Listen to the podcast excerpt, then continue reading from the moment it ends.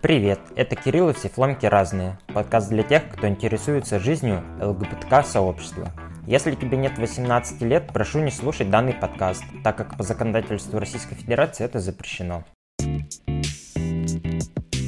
Меня зовут Мария. Я веду проект, посвященный знакомствам. Это LGBT-friendly dating, на который могут приходить люди любых гендеров, любой ориентации. Помимо этого я пишу для журнала «Нож» и перевожу с английского и испанского языка. Я увлекаюсь путешествиями, также я пробую строить соседское сообщество у себя в районе, где я живу. Мне очень нравится критическое мышление, рациональность, ненасильственное общение, психология. Я пробую про это тоже писать, разбираться с тем, как это работает, и немножечко преподаю. А в «Ноже» ты пишешь какие именно тематики? Последние темы, с которыми я работала, были соседские сообщества, путешествия и психология в широком смысле слова. То есть это и критическое мышление, и как построить диалог с людьми, и как избегать насилия в речи, вот такое. Очень интересно а про сообщества, соседские сообщества. Как у тебя сейчас удается я познакомилась с кучей интересных людей в своем районе, и мы периодически устраиваем встречи, периодически коворкаем вместе, это довольно удобно, я пишу в чат, о, кто хочет сейчас посидеть поработать. У меня, поскольку часть работы журналистская, она не привязаны к конкретному mm-hmm. времени. Я пишу, там кто-то из, например, айтишников, соседей, у которых также работает, просто сидит за компом, приходит вместе со мной в кафе, и мы сидим и вместе это делаем.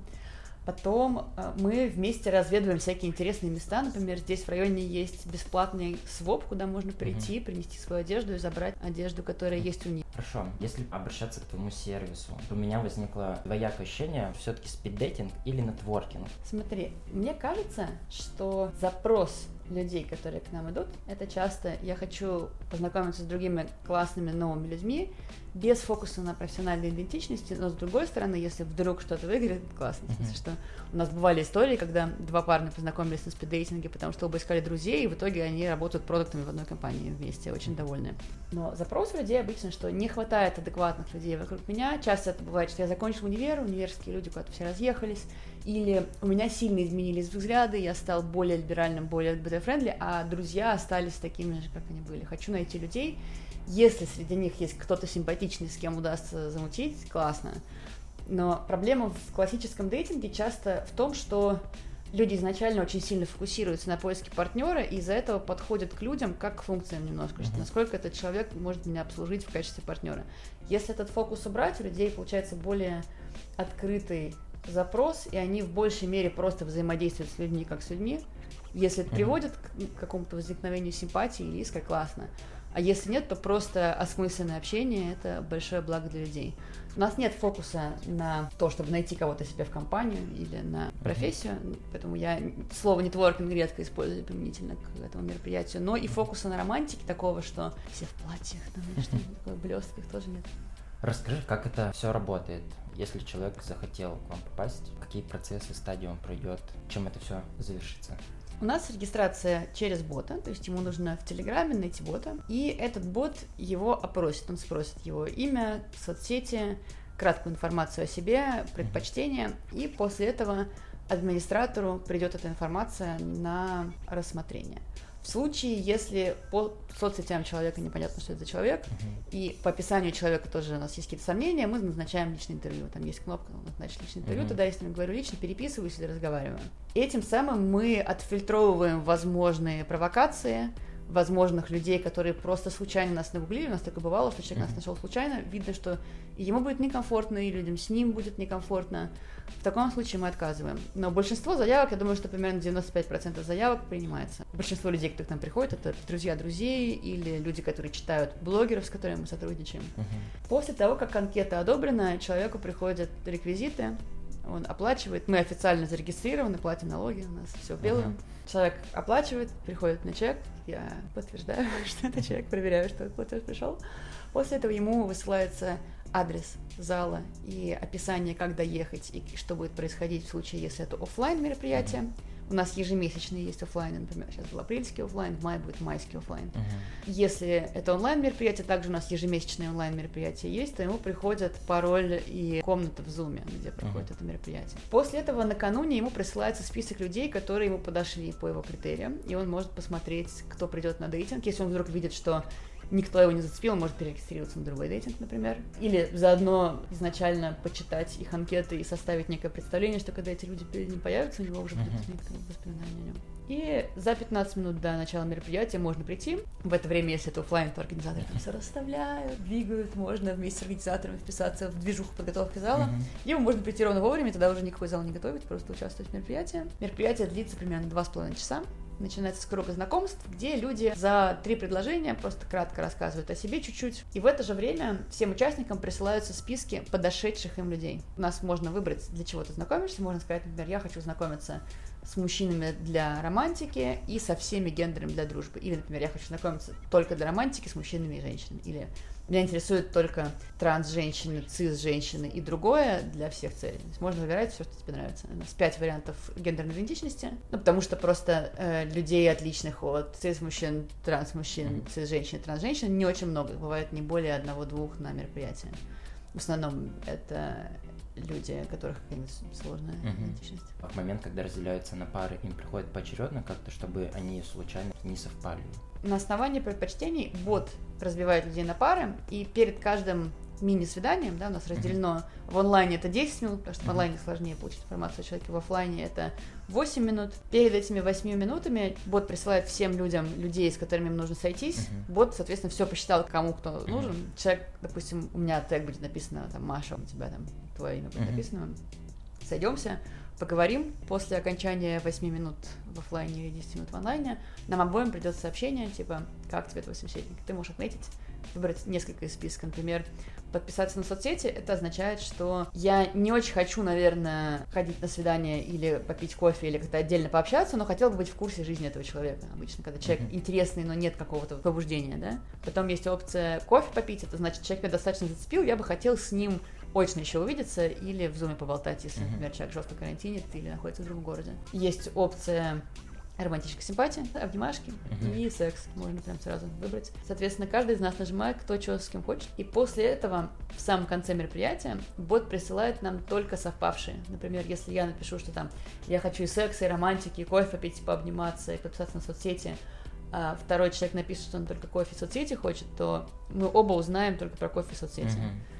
И это позволяет людям выражать свои симпатии так, как им нравится, и позволяет людям не ожидать слишком многого от матча тоже, если тебе прислался матч, где человек только на соцсети хочет подписаться, понятно, что Вряд ли он пойдет на свидание в ближайшее время, но можно добавить себе классного друга в Фейсбуке. По статистике, с 80% людей, с кем у человека был слот, он хочет попить кофе. Здорово. А как пришла сама идея данного сервиса? Чей запрос он первоначально решал? Мы с другой тоже бисексуальной девочкой хотели сходить на мероприятие, которое проходило в Центре рациональности Кочерга. Там были mm-hmm. тоже спиддейтинги. Но там дейтинг был интересным в плане людей, что туда приходили тоже рационалисты, friendly люди, открытые mm-hmm. такие интересные. Но из минусов он был довольно гетеронормативен. Там было разделение, что там девочки сидели, мальчики ходили, или наоборот. И там организовывались отдельные сессии для знакомств со своим гендером.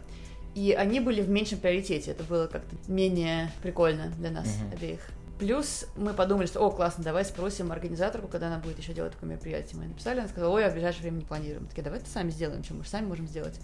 Ну да, можем сделать сами, расширить круг общения, найти каких-то классных людей. И подумали, что самый зашквар в организации дейтингов – это необходимость руками людей регистрировать, необходимость руками потом людей мэчить, что тебе ты принес бумажку, куда там написано, что тебе нравится номер 5, 17, 23, uh-huh. и мне нужно вот этих всех вот там 50 людей, все их там 50 бумажек, да, обработать. Uh-huh. И мы решили, что нужно написать ботом, потому что в долговременной перспективе это явно упростит всю эту историю. И я поделилась с подругой, просто мы встретились с подругой, поговорить про нашу жизнь, я ей рассказала, что вот мы хотим сделать такой сервис, и что было бы классно придумать бота, но мои знакомые программисты пока не уверены, что хотят там идти в долю или что-то. Она сказала, о, я вообще не программистка, но мне было бы интересно попробовать написать такого бота, и она взялась, и вот сейчас мы с ней вдвоем остались в компании, третий человек ушел, потому что у нее свой проект, ее зовут Даша Подошова, она делает consent вечеринки, это чувственные вечеринки, тоже LGBT-friendly, но без фокуса на конкретной ориентации.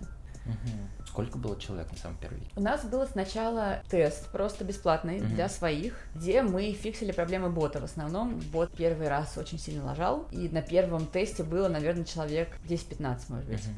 Потом мы сделали еще один тест, тоже бесплатный, тоже для друзей, для чуть большего количества людей. И потом мы уже сделали платное мероприятие. На первом платном мероприятии было человек 25, наверное, примерно. Сейчас у нас приходит побольше, сейчас у нас, как начал снижаться карантин, у нас больше регистраций, чем свободных мест, и всегда есть лист ожидания в последнее время. Мы планируем немножечко расширяться ввиду этого, но при этом для нас очень важна ковид-безопасность, а в последнее время похоже, что начинается третья волна коронавируса сейчас по статистике, если посмотреть Яндекс статистики. Поэтому наше следующее мероприятие, все будут только на открытом воздухе. Мы посчитали, есть сайт, который микроковиды, да, uh-huh. читать микроковиды. Мы посчитали через него, что на открытом воздухе если не сажать людей слишком близко друг к другу, риск заражения совсем не такой высокий, как в помещении. Самый очевидный способ заразиться коронавирусом это когда толпа людей в закрытом помещении долго громко разговаривает. Соответственно, мы этого будем избегать. Из-за этого это накладывает некоторые ограничения. Мы мероприятия в помещениях будем в Москве в ближайшее время не планируем. Uh-huh. Вот, по крайней мере, под нашим брендом, в смысле, как мероприятие компании Socialize. Я понял. Я видел, что вы искали помещение открытое с верандой. Mm-hmm. Нашли? Мы договорились с тем помещением, с которым мы сотрудничали раньше. У них просто есть офер на открытом воздухе, но они не могли нам его предложить по той цене, по которой мы хотели, и мы нашли компромиссный вариант, сдвинув мероприятие на более непопулярное время. И да, следующий дейтинг будет на улице с возможностью погреться. Мы не полицейские для своих пользователей, если пользователю категорически он мерзнет сильно, uh-huh. и он готов на риск. Мы не против, что он зайдет в помещение и погреется в нем, но мы хотим позиционировать мероприятие как на открытом воздухе и все удобства выносить на открытую локацию, чтобы люди были на свежем воздухе. Посмотрел статистику, которую вы публикуете обычно после мероприятия, и заметил, что чаще, возможно, просто до какой-то статистики не добрался, к примеру, на мероприятии больше гетеронормативных парней. Они гетеросексуальные, а не гетеронормативные. Гетерос... Угу. Вот, и в целом, ну, девушек а, тоже. Девушек больше всего бисексуалок обычно. Классический ну, наш посетитель это бисексуальная женщина, на втором месте гетеросексуальный парень, но у нас вся аудитория в процессе анкетирования рассказывает свое отношение к ЛГБТ, и людей, которые какую-то гетеронормативность транслируют, например, говорят там, я хочу встречаться только с женщинами в красивых платьях, я цис-мужик, не, не, если человек написал, что он цис-мужик, это, он, это ирония, это уже понятно, что он в теме, да, приставка цис уже подсказывает. Если человек веет какой-то очень сильной гетеронормативностью и заскорузлостью, мы его отказываем ввиду того, что он просто не впишется. Часть людей у нас есть, которые, для которых это первый контакт с ЛГБТ-аудиторией, которые пишут, что у меня нет опыта, например. С такими людьми я обычно переписываюсь, разговариваю, и если я вижу, что они правда открыты, я разрешаю им последнее время у нас смещается выборка в сторону больше гетеро, потому что мы открыли отдельные ЛГБТ-мероприятия, и если ЛГБТ-человек хочет к нам прийти с целью романтического знакомства, ему лучше идти на именно ЛГБТ-мероприятие. ЛГБТ-френдли мероприятия для людей, которые только один гендер какой-то, mm-hmm. для людей, которые только со своим гендером встречаются, будут не такими полезными с точки зрения поиска однополых отношений. В смысле, что у нас довольно мало парней, ищущих однополые отношения, к нам ходят на mm-hmm. смешанные мероприятия. ЛГБТ-only бывает раз в пару месяцев, пока мы не набираем еще тоже аудиторию, но мы планируем сделать ЛГБТ-only офлайн в мае, поэтому следите за рекламой. И на данном ЛГБТ-only офлайне было, по-моему, 50 на 50 плюс-минус, и, по-моему, даже бисексуалов было не так много, как обычно. Mm-hmm. Бисексуалы ходят просто на ЛГБТ-френдли, а не на ЛГБТ-only. С парнями очень много специфики. ЛГБТ-парни, они очень боятся слива данных, они mm-hmm. очень боятся, что на них будут охотиться, они очень переживают и очень закрыты, и мы пробовали договариваться с различными гей-комьюнити. У нас уровень безопасности, да, что мы нигде в открытых источниках не публикуем название mm-hmm. места, где мы собираемся, да, и что мы проверяем анкеты. Но mm-hmm. для них, мне кажется, этого все равно маловато. Ну, им хочется больше закрытости, больше какой-то ингруппности, больше фильтрации. Именно поэтому у нас клиентов парней не так много. Большинство парней, которые к нам ходят, если это ЛГБТ парни, это какие-то очень открытые люди, которым очень мало страшно, которые говорят про свою ориентацию. Угу. Вот, у меня был вопрос как раз насчет конфиденциальности, то есть как вы ее прорабатываете? Конфиденциальность работает так, что ты можешь не делиться своими данными ни с кем. Ты можешь подписаться админу, люди присылают в соцсети как минимум. Но можно прислать если там ты очень сильно боишься, можешь не присылать соцсети, тогда с тобой просто будет админ лично разговаривать, с тобой разговор. Uh-huh. Мы не публикуем никакие данные, ничьи, кроме как если человек нам это разрешил. Соответственно, если ты пришел на мероприятие, ты видишь вот стоит человек, на нем написано Вася М, и больше ты ни о чем о нем не узнаешь. Если вы друг друга взаимно лайкнете, то тебе придут те его контакты, которые он сам оставил. Uh-huh. То есть контакты человека нигде в открытом доступе не лежат просто. И, и на самих мероприятиях у нас отдельный зал, в котором нет других людей, и у нас такое место, в которое случайно сложно прийти. С нами в одном и том же, как вот центре, где можно снять там много аудиторий, да, Иногда бывают в других залах также мероприятия, но их немного. Это такое место не супер популярное, там не то, чтобы много арендаторов. У нас нет вывески здесь написано, там здесь, там ЛГБТ-люди, пожалуйста, приходите.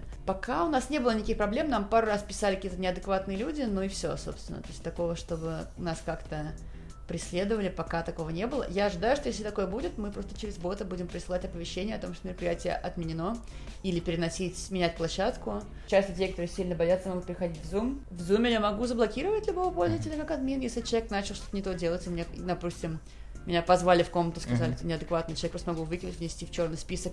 У меня есть возможность вносить в черный список в боте людей. И этот человек не сможет больше зарегаться никогда. Но пока такого не было. Сколько, кстати, сервисов у вас? Полтора года. Встречались ли вы уже за эти полтора года с хейтом? Нет. Но есть люди, которым не нравится, как у нас что-то устроено, которые говорят... Чаще самый частый комментарий это что почему вы платные. Я объясняю, uh-huh. что если бы это дело бесплатно, я бы делала этого сильно меньше. Это не мой основной источник дохода. Но в целом то, что я получаю с этого какие-то деньги, позволяет мне мотивировать себя на то, чтобы вкладывать свое время и силы в этот сервис. И да, это самый частый комментарий, особенно по поводу встреч в Zoom, что почему в Zoom платные встречи. Я обычно объясняю, mm-hmm. что потому что есть работа по рассмотрению заявок, есть работа по программированию бота, и это все не может быть бесплатным. Это трудоемкий процесс. А как-то в самом начале мероприятия, до начала, вы проводите какой-то интродакшн, в плане объясняя, как можно общаться, какие вопросы. Я видел, что у бота есть функция дать mm-hmm. вопрос людям, если у них э, неожиданный затык. Вот, но про- проговариваете ли вы это как-то Раньше в мероприятии первая часть была разминка. Uh-huh. Мы проводили разминку, но из-за этого мероприятия были слишком долгие. И потом мы провели эксперимент. Мы просто убрали разминку и посмотрели, что уровень удовлетворенности средний по отзывам не снизился мы решили просто не делать разминку. Для нас это было очень контринтуитивно. Мне казалось, что разминка это архиважно, но у меня количество баллов за мероприятие не упало. Поэтому сейчас разминки нет, вместо разминки есть краткое представление, потому что тут есть баланс между тем, насколько ты много там разминаешься и делаешь каких-то таких штук, и тем, насколько длинное у тебя мероприятие. Большинство людей у них сложности с тем, чтобы выдержать много-много-много знакомств. Люди mm-hmm. сливаются воедино. Еще одно изменение, которое мы внесли, мы уменьшили, раньше у нас было 20 знакомств до вечера, теперь 12, потому что редко кто доживает до 20 знакомства, это объективно тяжело было людям. Ну, а на онлайне там 10 по 10, 10 знакомств по 10 минут. Mm-hmm. Соответственно, к такому количеству уже разминку сложно, людям больше двух часов тяжело быть на мероприятиях сейчас. Угу. Есть ли уже какие-то истории от ваших участников после вашего дейтинга? Я нашла подработку на дейтинге. У меня была история, что я была знакома с парнем с другого мероприятия. Он то ли увидел нашу рекламу, то ли что-то пришел на дейтинг, мы с ним пообщались, и следующая встреча уже была про работу, и я периодически вместе с ним э, работаю. Uh-huh. Это довольно забавно. Он же, кстати, нашел своего лучшего друга на дейтинге. Он познакомился uh-huh. с парнем на дейтинге до дружбы, и они реально близкие друзья.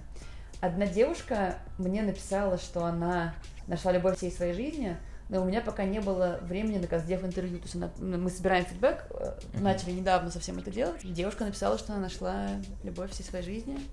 Многие очень пишут, что у них были прикольные свиданки. Мы все еще ждем, когда накопит, накопится фидбэка достаточно. Наверное, на наше двухлетие мы публикуем статистику открытую. Наше двухлетие будет в ноябре, 30 ноября, на день рождения mm-hmm. проекта. Я надеюсь, что к этому времени уже все будет получше с коронавирусом, и мы сделаем большую вечеринку. Очень сильно хочется старых всех друзей позвать, кто был у нас в дейтинге. Истории всяких, что познакомились, задружились. У меня бывало, что я прихожу на вечеринку и вижу там двух людей с дейтинга, и они, оказывается, они познакомились на дейтинге и теперь тусят вместе. Такого довольно сильно много. Я потихоньку потихонечку собираю статистику, я ее публикую позже, когда mm-hmm. она поднакопится. Какое среднее количество людей приходит сейчас на офлайн? И в онлайне какой процентаж людей? С онлайном конкретно в последнее время стало очень сложно из-за того, что погода хорошая, и mm-hmm. не хочется просто быть в онлайне. Я их понимаю, я сама не очень хочу быть в онлайне, тут погода.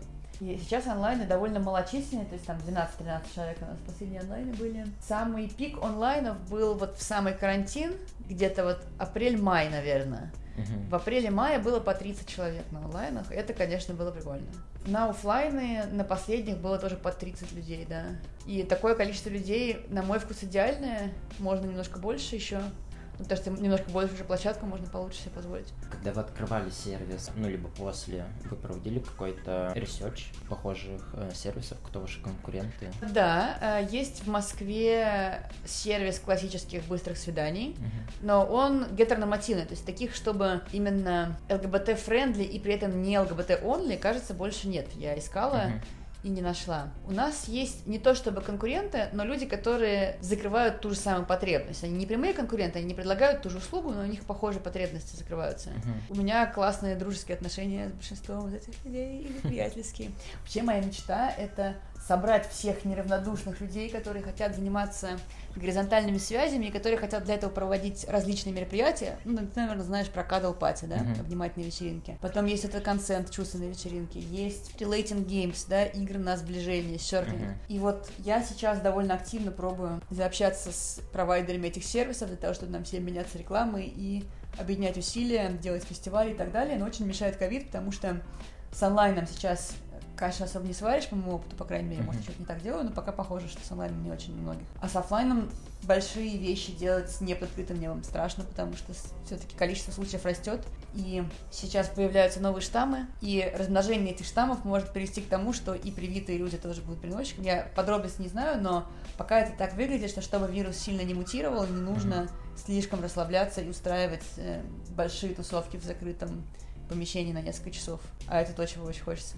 А есть ли узконаправленные такие дейтинги, то есть ЛГБТ, но узконаправленные, либо это геи, либо это только лесбиянки? Не набирается просто не количество набирается. людей, а да. Как думаешь, в связи с чем? Мне кажется, что в случае с геями есть много закрытых комьюнити вокруг, допустим, универов или чего-то еще, где mm-hmm. они внутри своего комьюнити все плюс-минус всех знают и как-то друг с другом интенсивно взаимодействуют. Им чужие люди не так, чтобы сильно интересны. Мы пробовали что-то придумать вместе, но как-то не особенно пошло, не очень зашло. Mm-hmm. Чужой человек придет, там что-то приведет, у них нет такого запроса у таких сообществ.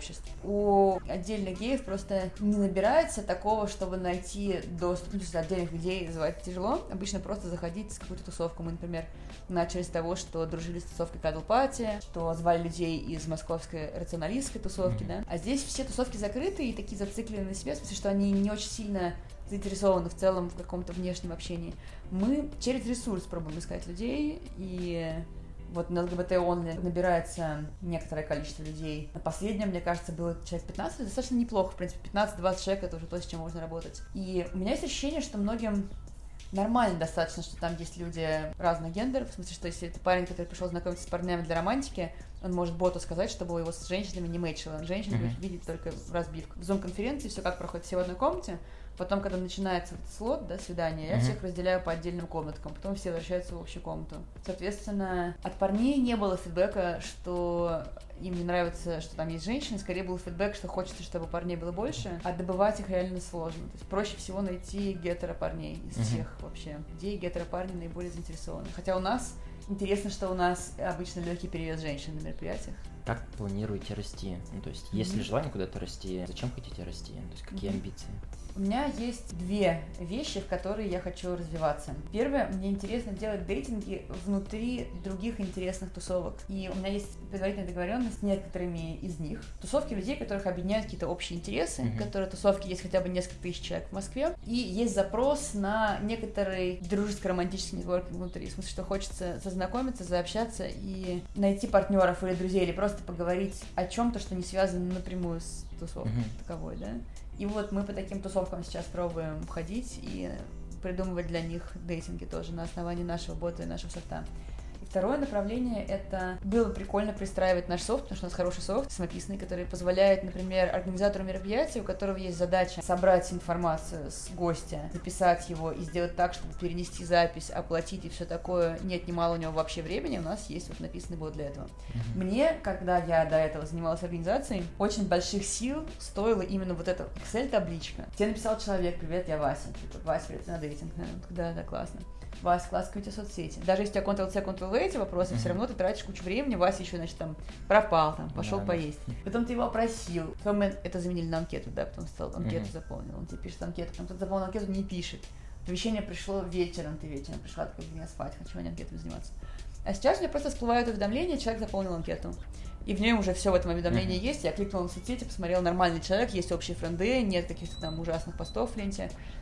Если что-то непонятно поговорила с ним еще, я нажала «да», ему отправились реквизиты, он мне прислал платежку, я нажала подтвердить, mm-hmm. все. Потом, если человек решил перенести, например, одной кнопкой, Человек зарегался, а уже очередь. Ему пишут, что он поставлен в очередь. Место освободилось, ему пишут, чувак, освободилось место, будешь. Это, конечно, чуть-чуть развязывает руки. Если есть другие организаторы мероприятий, которым важен такой функционал, я бы хотела по таким организаторам продавать нашего ботика. И вот это два направления. Еще одно направление, мне бы хотелось растить линейку своих мероприятий, придумывать еще мероприятия, делать выездные мероприятия и так далее. И в идеале мне бы хотелось прийти к какой-то ситуации, когда я половину времени своего занимаюсь этим или меньше, когда у меня есть два или три мероприятия в неделю uh-huh. разнородных, возможно, что-то это там дейтинг, BDSM дейтинг, что-то это ЛГБТ онлик, что-то это, как у нас обычный uh-huh. наш классический формат. Есть выездные мероприятия, есть большие фестивали периодически, и у меня мечта взять таргетолога или маркетолога uh-huh. какого-то себе в компанию, чтобы передать часть задач кому-то, и, возможно, еще найти кого-то, кто мог быть ведущим иногда вместо меня. Вот это моя идеальная история. Делать потом какие-то тоже благотворительные проекты, что-то еще придумывать интересные просветительские штуки. Вот это то, чем мне хотелось бы. Но с ковидом пока нужно очень осторожно, потому что не хочется навредить. А насколько много ресурсов ты тратишь на ивенты? Потому что в целом, я знаком с ивент-индустрией, это очень довольно такая нервная, стрессовая сфера и забирает много сил и ресурсов. Мне кажется, что я тратила на это много энергии в начале, когда нужно было все предусмотреть, было непонятно, что может пойти не так. А сейчас у меня ощущение, что я вообще на это сил особо не трачу. У меня также было синхронным переводом и переводчик mm-hmm. еще, и первый раз в кабине очень страшно. Сейчас я в кабину иду, ну, если только какая-то тема очень сложная, например, или материалы не присылают, тогда я могу волноваться объективно, потому что может проблема. Но в целом, когда ты там 25 раз то же самое, уже идешь, такое классно, сейчас я по синхроне, прикольно. Также себе там, о, классно, сейчас люди придут, какие-то прикольные, будут смотреть на прикольных людей. Я физически устаю немножко, просто тело устает от большого количества движений, которые я совершаю. Но морально я не особо устаю. Последний дейтинг был очень утомительный, потому что я перед этим провела... Я еще работаю как ведущая нетворкингов, то есть меня можно нанять в качестве человека, который познакомит ваших ученых, например, я такое делала для летней школы, я такое делала для White познакомить между собой там людей. Я провела сначала нетворкинг большой для новых заказчиков, чуть поволновалась, а потом провела еще спиддейтинг. И утром еще написала статьи, вот я тогда была уставшая. Если наслаиваться друг на друга, если подряд несколько, особенно если там есть какие-то новые штуки, то я устаю, а просто провести одно мероприятие, я не чувствую ничего. Почему тебе в целом интересно заниматься дейтингом? То есть для чего и зачем? Мне нравится строить горизонтальные связи между людьми, потому что все, что я имею, я имею благодаря горизонтальным связям. Я попала в нож, потому что меня подруга, которая работала в ноже, попала в нож. Те мои близкие люди, в основном это люди, которые были найдены в процессе создания горизонтальных связей. Большинство людей, с кем я общаюсь, это не случайные люди. Мне кажется, что низковисящий плод для очень большого количества людей — это попасть в социум вокруг себя. Я видела на своих глазах, как многие люди недосоциализированы попадали в такую плодотворную среду, и в этой среде находили себе партнера, работу, какую-то новую свою идентичность, поддержку, и как люди приобретали социальный навык вот в этом близком, безопасном общении, когда у тебя много друзей, приятелей, у тебя такой широкий спектр социальных связей, Кажется, это та среда, в которой можно безопасно деформировать жизненные навыки, социальные навыки, научиться общаться и так далее. И что это то, что очень сильно связано со средним уровнем счастья человека. Мне кажется, чем у человека лучше с этим, тем проще жить и там работать проще, когда ты умеешь разговаривать с людьми. Чтобы уметь разговаривать с людьми, нужно разговаривать с людьми. Чтобы разговаривать с людьми, нужно, чтобы это было безопасно. Чтобы это было безопасно, нужна степень близости некоторых с людьми. Мне кажется, что это полезная штука и что вытаскивать людей из изоляции, особенно сейчас, когда традиционные какие-то сообщества, там, традиционная семья многопоколенная, да, отходят на второй план, распадаются, получается, что у людей создается некоторый разрыв, они не чувствуют себя включенными ни в какой социум, да, если раньше люди жили в деревне, там были какие-нибудь дворяне, там другие дворяне с ними тусили, вместе бухали после завода, то сейчас у кого-то удаленка, у кого-то еще какая-то работа, например, фрилансерская, да, где там с заказчиками ты общаешься с заказчиками, но это не то, что у тебя какие-то прям супер связи с ним возникают, да, и это разделение, это кажется мне злом. Хочется с ним бороться, задавая связи между людьми. И мне кажется, что у меня это неплохо получается. Я с детства организовывала тусовки вокруг себя. Первое мероприятие, организованное мной, это мой пятый день рождения. Мне было пять лет. Я собрала детей по даче. И мы делали из песка пироги и прыгали в них. Это был первый ивент. С тех пор я уже 30 лет в ивент-бизнесе. А сама на данный момент участвуешь в каких-то внешних э, нетворкингах, Ой, постоянно, мероприятиях? Постоянно, постоянно. Я уже, уже так устала. В эту субботу я пойду на такое мероприятие, в воскресенье было на таком мероприятии, в субботу, кажется, тоже было на таком мероприятии. В воскресенье было прикольное мероприятие для привитых и людей с антителами. Я туда пошла и с прививкой, и с ПЦРом, на всякий случай, для уверенности еще ПЦР сделала. А насколько для тебя общение с людьми энергозатратное? По поводу энергозатратности, для меня общение с людьми энергозатратно в двух случаях. Первый случай – это супер незнакомый человек, мне сложно его моделировать, например. Не со всеми людьми так, многих людей мне довольно легко моделировать, в смысле, мне сложно себе представить у себя в голове, что ему и как будет комфортно. Такое часто бывает, если человек совсем не из моего круга какой-то, вот новый человек, не из моего круга, мне нужно много подстраиваться или понимать, как он на что реагирует, и сила уходит туда, просто привыкнуть как бы, да, к человеку. И второй случай – это когда у человека есть ярко выраженные проблемы в общении. Например, человек вообще не слушает собеседника. Тогда общение с таким человеком энергозатратно, потому что приходится бороться с собственным раздражением, возникающим из-за нарушения границ. В нормальном общении люди уважают границы друга, как-то присматриваются, подстраиваются. Если один только это делает, то этот один устает. Обычно это лечится тем, что чем шире воронка на вход, да, тем более жесткий фильтр ты можешь ставить. На выходе нужно иметь 10 человек, а на входе у тебя 10 тысяч, ты можешь довольно хорошо отобрать тех, у кого нет этих проблем. Uh-huh. Это, мне кажется, ширина воронки такая не только в маркетинге или там в пиаре полезная штука, но и в общении. Если тебя, ты знаешь всего 10 человек, тебе не приходится выбирать, и ты общаешься с теми, кто есть, и да, если там какие-то томительные уроды, то придется с ними тратить время на них. Если люди клевые, то это не особо энергозатратно. На ваши спиддейтинги, как вы сейчас ищете людей? Мы партнеримся с проектами, которые кажутся нам похожими на нас. У нас есть реклама с несколькими проектами, периодически обмениваемся рекламой и оттуда приходят люди, по которым понятно, что такая наша аудитория. У нас главный источник вообще людей это по-прежнему друзья друзей. Чаще всего люди приходят, потому что кто-то кому понравилось рассказал. И нам это очень нравится, потому что это позволяет поддерживать такую ситуацию, в которой люди очень похожи друг на друга. Они достаточно отличаются, чтобы не было такого, что все пришли и все всех уже где-то видели, да, но у них достаточно короткие понятийные расстояния, чтобы было комфортно взаимодействовать.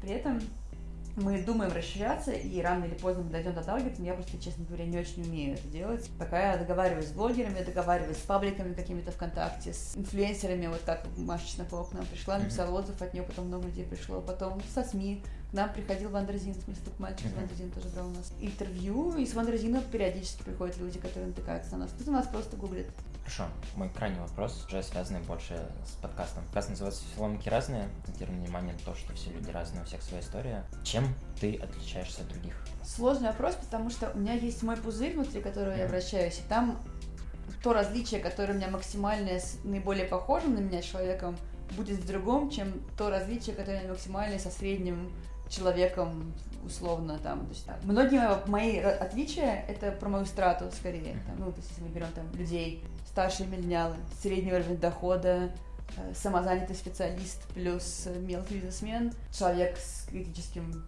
мышлением и для которого важна там бережность, поддержка и так далее, то от таких людей я мало чем отличаюсь, может быть, несколько большей активностью, что мне довольно несложно, я довольно мало энергии трачу на социальные связи, и мне скорее скучно не делать много штук, чем я устаю от большого количества штук. И да, вот такой у меня разнообразный источник дохода. Я много делаю разных вещей. Я и пишу, и перевожу, и организую, и всякое такое, и как ведущий работаю. Да, наверное, со средним человеком, наверное, самое большое мое отличие это то, что у меня большое количество сфер деятельности. Это довольно mm-hmm. необычно, кажется. А с людьми, с кем я близко общаюсь, возможно, самое большое отличие, что я более активный человек. У нас людей, которые такие шлицы и жнецы, в моем окружении достаточно, наверное. Uh-huh. То, наверное, в этом, ну, не знаю, может быть, на самом деле у меня просто слишком, как у всех у нас, да, есть это эхо-комната, да, история, что uh-huh. мы все плюс-минус заперты в окружении людей с похожими мыслями, взглядами и так далее, поэтому наши образы себя и наше моделирование себя отталкивается не от среднего человека, на самом деле, от средней представителя тусовки. Спасибо большое, что согласилась на запись подкаста. Мне было очень интересно и спонтанно узнать о таком сервисе. Я уверен, что я все-таки схожу на него, еще и партнера подыщу. Да, будем очень рады, приходите, будем признательны. Слушай подкаст на платформах Apple, Google, Яндекс.Музыка и CastBox. Подписывайся на телеграм-канал, оставляй отзывы и пиши мне лично. Если ты хочешь поддержать подкаст материально и помочь мне с оплатой монтажа выпусков, теперь это можно сделать через сервис Boosty. Все ссылки ты найдешь в описании. Спасибо, что со мной и до встречи в следующем выпуске.